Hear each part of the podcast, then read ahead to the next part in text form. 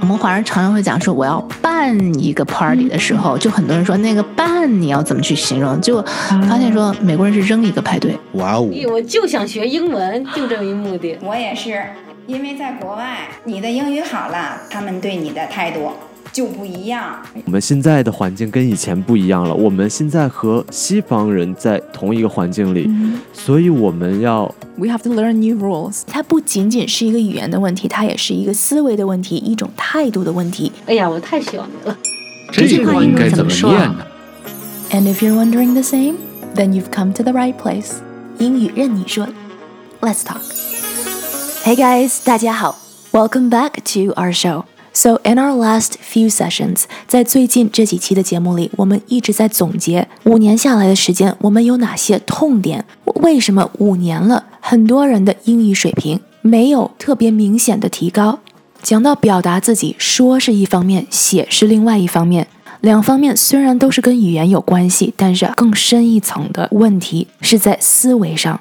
我们也邀请到了嘉伦和我们一起分享，他是怎么样能够在这五年的时间里，basically 从零英语基础，一直到他现在非常成功的在纽约上大学，作为本地学生而不是留学生。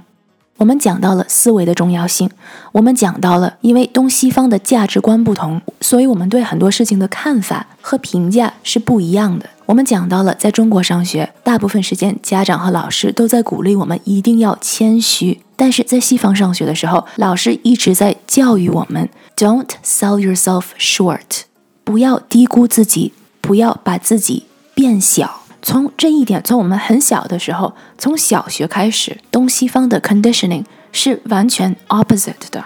所以，当我们到了大学的时候，当我们到了职场的时候，当我们步入社会的时候，这个 contrast，这个对比就更加鲜明。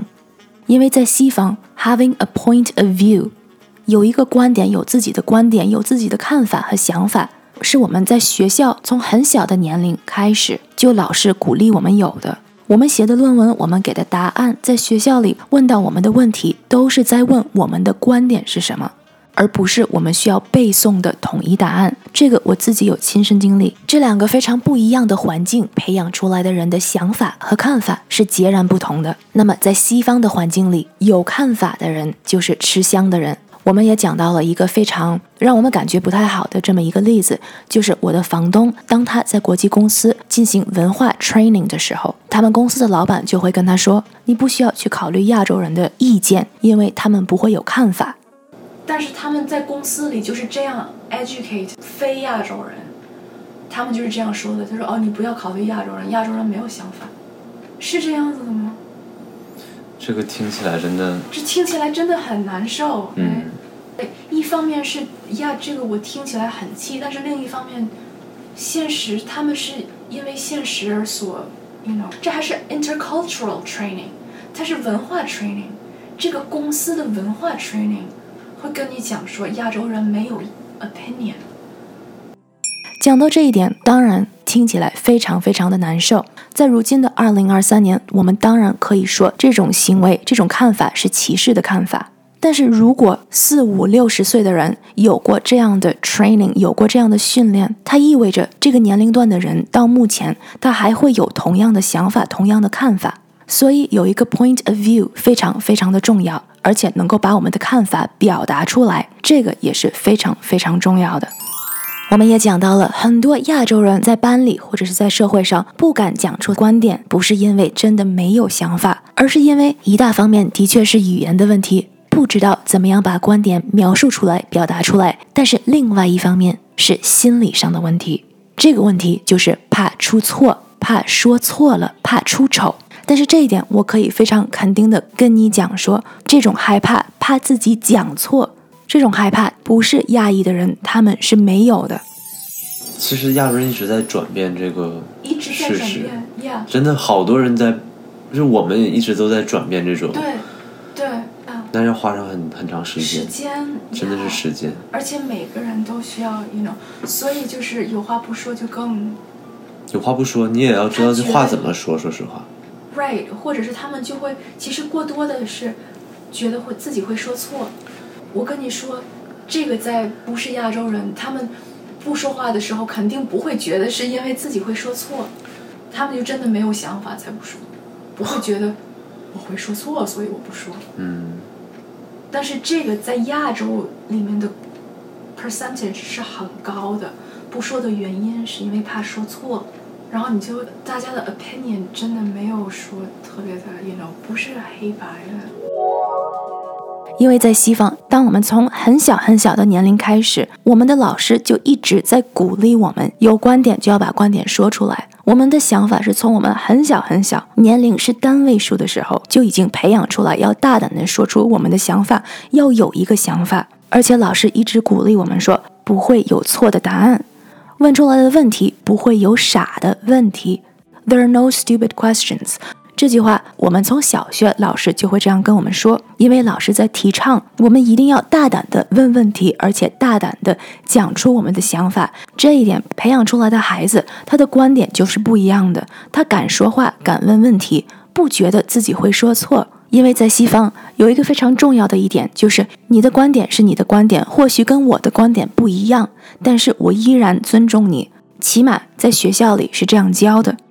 所以，当我们在上学的时候，从小学开始，我们就会学到，每个人都有他们自己不同的看法，但是每个人都有他们自己属于他们自己的看法。每个人都可以大胆的去问问题，因为没有一个问题会让你觉得难堪或者是傻。所以在这种环境下，自然而然我们心里不会有负担，问问题不会有负担，回答问题、表达自己。说出自己想法的时候，也不会觉得说错了我们会很丢脸，所以这是一个完全不同的心理状态。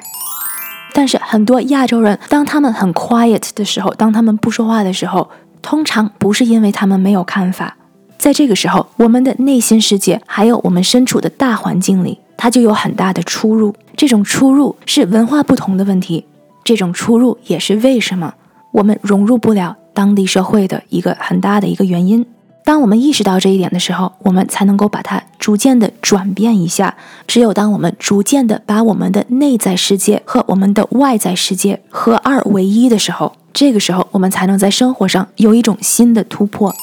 所以说，语言只是非常表面的一个工具，更重要的就是我们要意识到我们哪些观念在新的环境里帮不到我们，还有我们有哪些 fear，有哪些担忧和害怕是其实没有必要的。因为这些 fear、这些害怕、这些担忧，其实就像我们的额外的行李一样，很多其他人没有。那么我们扛着这种行李，跟别人一起赛跑，是不会比别人跑得更快、更远的。This is natural，这是很自然的。所以，就像我们上次说的，当我们在一个新的环境里，除了需要不断的去 learn、不断的去学习，我们还需要不断的去 unlearn。去卸掉一些在新的环境里帮不上我们的一些习惯和想法。提升英语，对你提升你自己的表达，对你提升你自己给出的答案，其实 it's not in the same direction，它不是在同一个方面上面的，它的方向是不一样的。And so，光提升英语，光提升你的语言，跟提升你的表达，跟提升你的沟通，they're very different things. So，我们刚刚把这扇门打开，so definitely stay tuned for the rest.